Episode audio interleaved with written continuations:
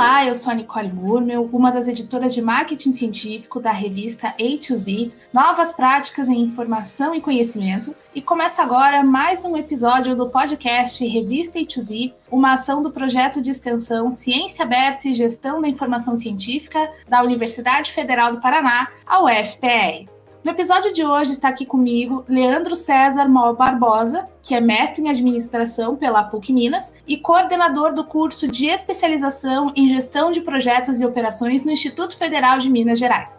Ele é um dos autores de um artigo sobre gestão do conhecimento em organizações baseadas em projeto, publicado na revista A2Z, e é sobre isso que a gente vai conversar hoje. Então, Leandro, seja bem-vindo ao podcast Revista A2Z. Muito obrigado. Obrigado pelo convite. Fico muito satisfeito de estar aqui com vocês. Leandro, então eu queria que você se apresentasse para o nosso público conhecer você. Então, de onde é que você é, de onde é que você está falando agora, a sua formação, né, que, que você estudou, no que, que você está trabalhando atualmente. Então, é o seu momento para o nosso público conhecer você. Bom, meu nome é Leandro, Leandro Mol. Hoje eu trabalho como professor do IFMG Congonhas e coordenador do curso de Gestão de Projetos e Operações. Eu falo aqui de Belo Horizonte Sou formado como engenheiro de produção e sou mestre em administração, além de também ser especializado em ensino e também tenho especialização em engenharia de projetos industriais. E eu queria que você contasse agora para gente sobre o que, que é o artigo que você publicou na nossa revista Ituzil, o que, que você pesquisou nesse trabalho. Na verdade, esse artigo, ele é um artigo que vem de uma outra pesquisa, uma pesquisa maior, que era relacionada à memória corporativa em organizações baseadas em projeto, ou seja, em empresas que trabalham com projeto. E ele é basicamente um spin-off dessa pesquisa maior, onde, quando nós estávamos pesquisando a respeito do, do, assunto, nós vimos ali uma oportunidade muito interessante de verificar quais são as barreiras para a gestão do conhecimento nessas empresas. Porque o que a gente viu durante a pesquisa foi que essas barreiras elas não eram muito abordadas aqui no Brasil, lá fora um pouquinho mais, né? E a gente viu essa oportunidade, a gente resolveu transformar essa oportunidade em um artigo, a gente pegar essas barreiras, realmente entender quais são as barreiras, verificar quais realmente fazem parte ali do, dos projetos e estudar elas um pouquinho mais a fundo. E a gente acabou chegando em algumas conclusões interessantes sobre elas. Maravilha. Só esclarecendo aqui, o nome do artigo é Gestão do Conhecimento em Organizações Baseadas em Projeto Estudo de Casos Múltiplos. Confere esse nome do artigo? Confere, estudo de casos múltiplos. Tem três empresas, empresas de tamanho diferentes, que atuam aqui na região, né? Atuam em Minas Gerais, mas também atuam em outros estados aí do Brasil.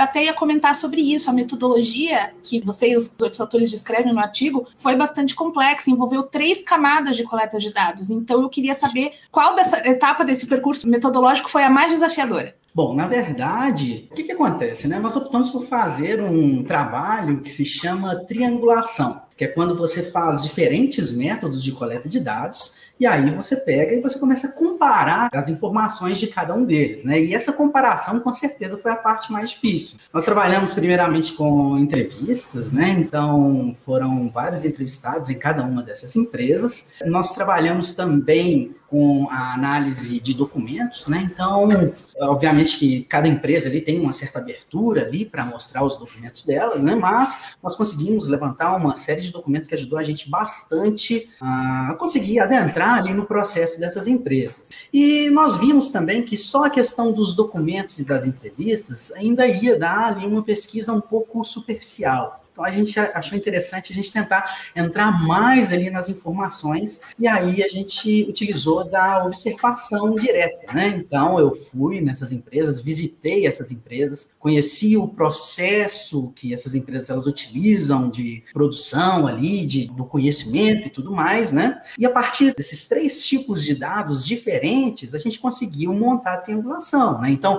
enquanto uma pessoa via na entrevista e falava uma determinada coisa, né? A gente checava nos documentos se aquilo que ela estava falando realmente procedia, e depois nós íamos para o tirateima, né? nas observações, né? Se aquilo realmente foi observado em campo. Então, assim, essa triangulação com certeza foi o ponto mais desafiador da metodologia que foi utilizada. É, gente, uma metodologia bem feita é uma metodologia bem feita. Com e certeza. eu queria eu queria perguntar para você como é que você resume os resultados dessa pesquisa, né? Porque quando a gente lê o artigo, a gente quer ver é os resultados.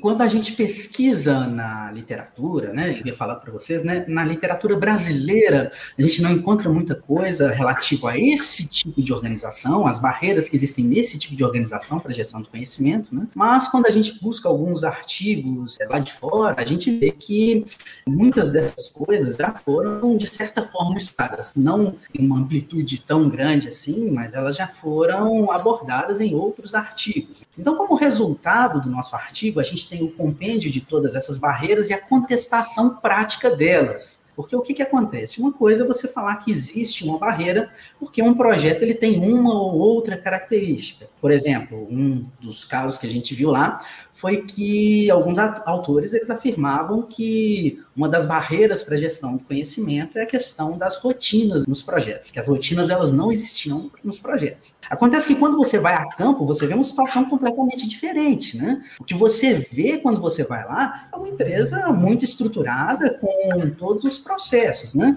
Pode não ser igual aos processos existentes em empresas de produção de commodities, por exemplo, que são extremamente rígidos, mas eles existem e eles estão lá, né? Então a gente faz essa contestação para a gente chegar nas reais barreiras que existem através de uma visão empírica, né, de uma visão de campo ali, vendo ali realmente o que acontece dentro dessas empresas, né? E esse a questão da rotina, né, ele é só um desses exemplos. São várias as barreiras que a gente verificou na prática.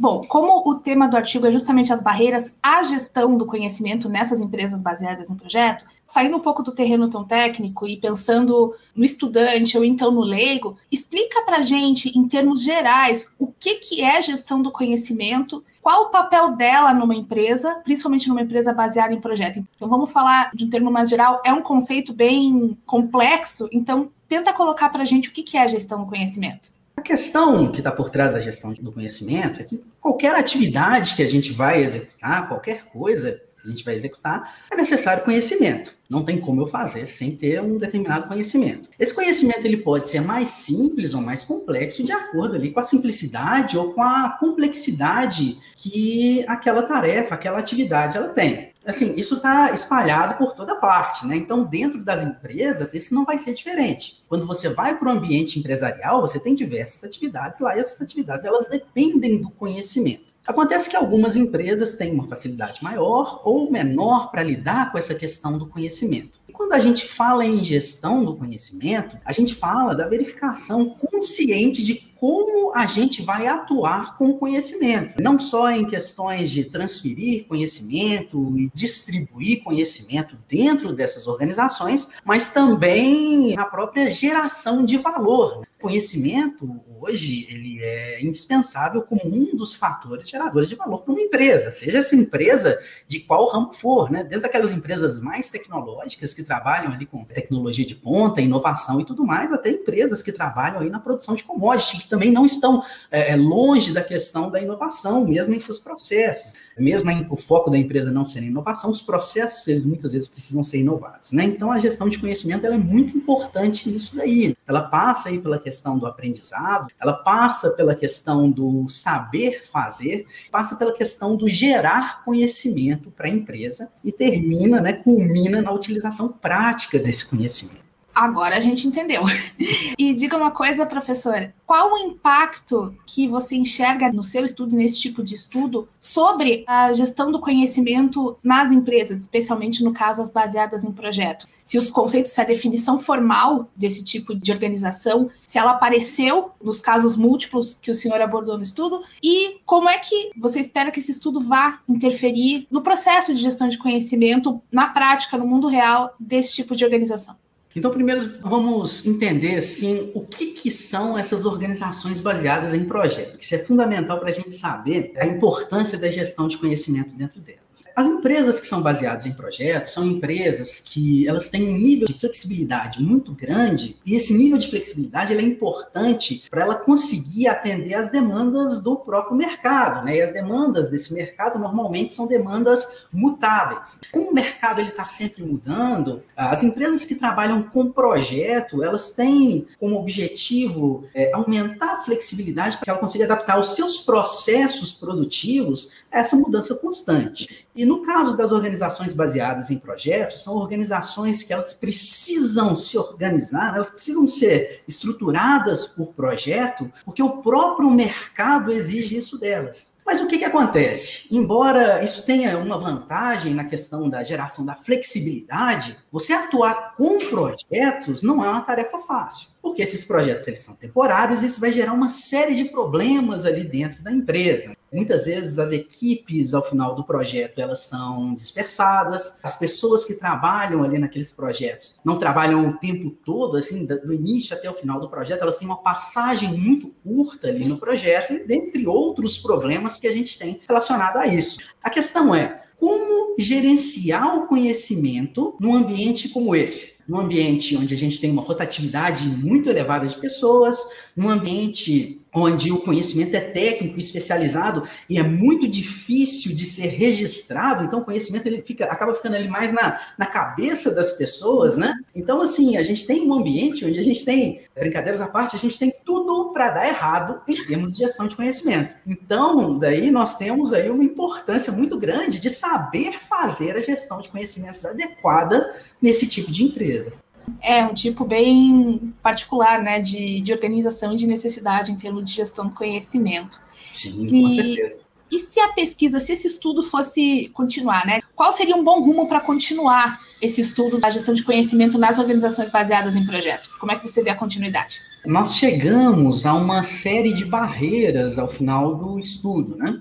Se não me engano, não sei de cabeça, que acho que oito barreiras que foram encontradas.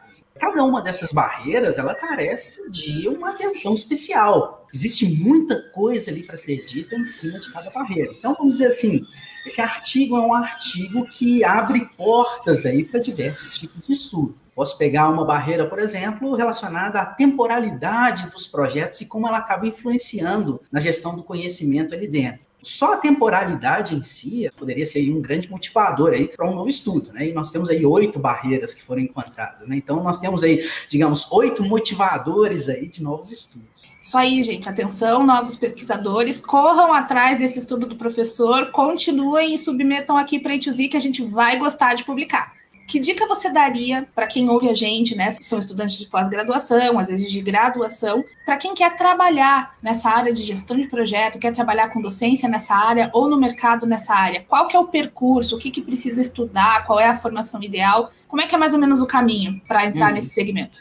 Olha, a gestão de projetos, ela está ligada aí, ela está ligada a basicamente três principais áreas aí. Uma delas é a engenharia. Hoje, aqui no Brasil, nós temos grandes projetos industriais. Esses grandes projetos industriais, eles precisam ser gerenciados e eles precisam de um conhecimento técnico para serem gerenciados. A engenharia, principalmente a engenharia de produção, ela acaba por fornecer muito daquilo ali que é procurado num profissional que quer atuar dentro da área por exemplo, projetos ali de programas empresariais, esse tipo de coisa, está muito ligado à área da administração. Uhum. Então, a administração também, ela tem um pé, né? Na verdade, ela tem os dois pés aí na gestão de projetos. Faz parte aí do currículo aí de um bom administrador. Além disso, existem outros tipos de projetos, projetos que envolvem tecnologia da informação. Existem cursos de tecnologia da informação também que estão é, muito ligados à questão de gestão de projetos. Então, é, o que é necessário definir, né? Que tipo de projeto, em que tipo de projeto a pessoa quer atuar?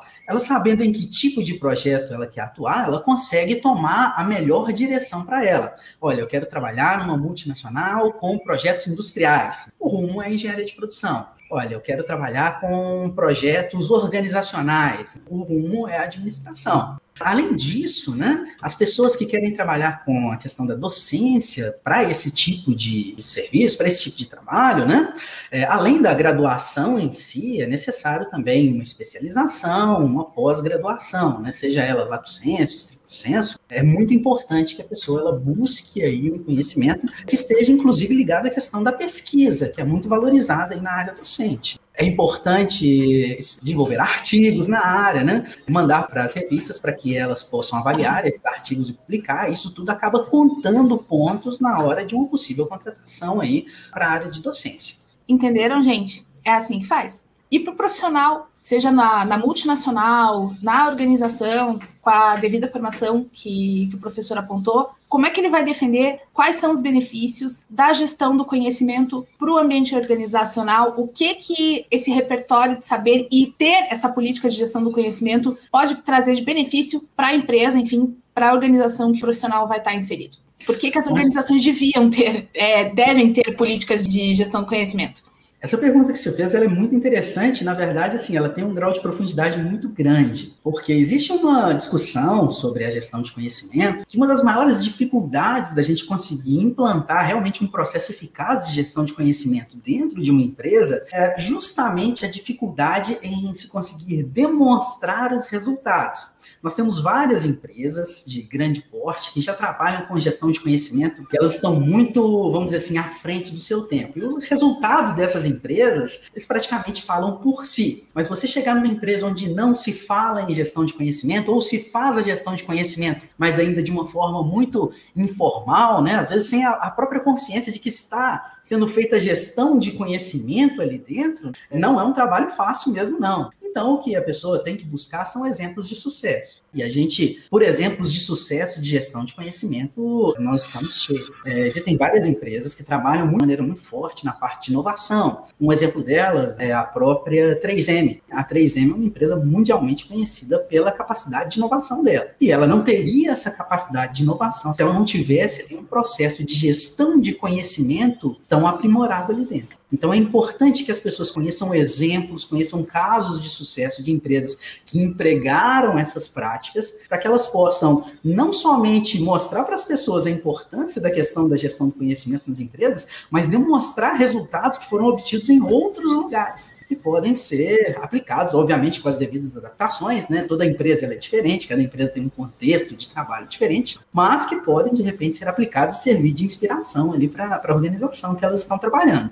Isso aí, gente. Gestão do conhecimento é a chave do sucesso e eu posso provar. Professor, diga uma coisa. E fora das organizações, da gestão de projetos, quem é o Leandro? O que, que você gosta de fazer no tempo livre? Se você tem um hobby, conta um pouco pra gente dessa parte mais informal. Sou casado, não tenho filhos, e tenho alguns hobbies, né? Não um só, eu tenho alguns hobbies diferentes. Na verdade, eu acho que eu sou a pessoa dos hobbies. Gosto muito de música, né? Conheço aí, sei tocar um pouquinho, arranho, né? Alguns instrumentos musicais. Gosto também muito de desenho, né? E meu último hobby agora é astrofotografia. É você fotografar o céu através de um telescópio. Que é um hobby que, inclusive, eu tenho gostado muito de fazer ultimamente. Astrofotografia, gostei.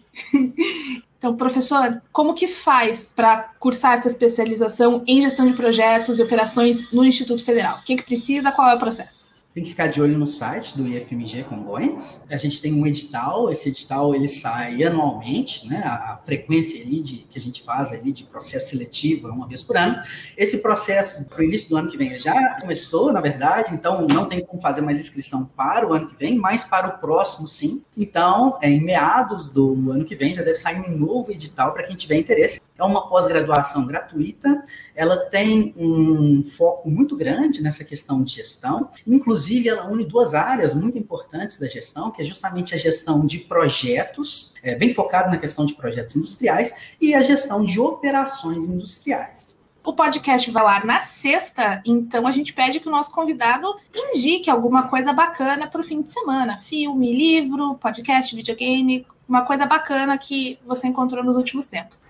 Uma coisa bacana que eu encontrei nos últimos tempos foi meu próprio hobby de astrofotografia. Então, queria convidar o pessoal para conhecer um pouquinho mais a respeito da astrofotografia, que é um hobby que gera imagens lindíssimas aí. Eu acho que quem procurar vai se apaixonar. Isso aí, gente. Fim de semana a gente vai olhar para o céu. Então, queria agradecer, professor Leandro. Muito obrigada por ter aceito o nosso convite e vir aqui falar com a gente.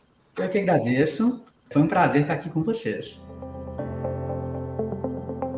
E é isso aí, gente. Chegamos ao fim de mais um podcast Revista ITZ, uma ação do projeto de extensão Ciência Aberta e Gestão da Informação Científica da UFPR. Na descrição do podcast estão os contatos do nosso entrevistado, o link para ler o artigo do Leandro, que também foi escrito pelo Rodrigo Baroni Carvalho, Ângela França Versiani e pela Cristina Drebs Pedro, são os coautores do artigo. Na descrição do episódio também estão os links para você encontrar a revista A2Z, que é um periódico científico interdisciplinar e de acesso aberto do programa de pós-graduação em gestão da informação da UFPR. E a revista A2Z tem site, está presente no Twitter, Instagram e Facebook e nos 10 maiores agregadores de áudio do planeta. Basta procurar a revista A2Z.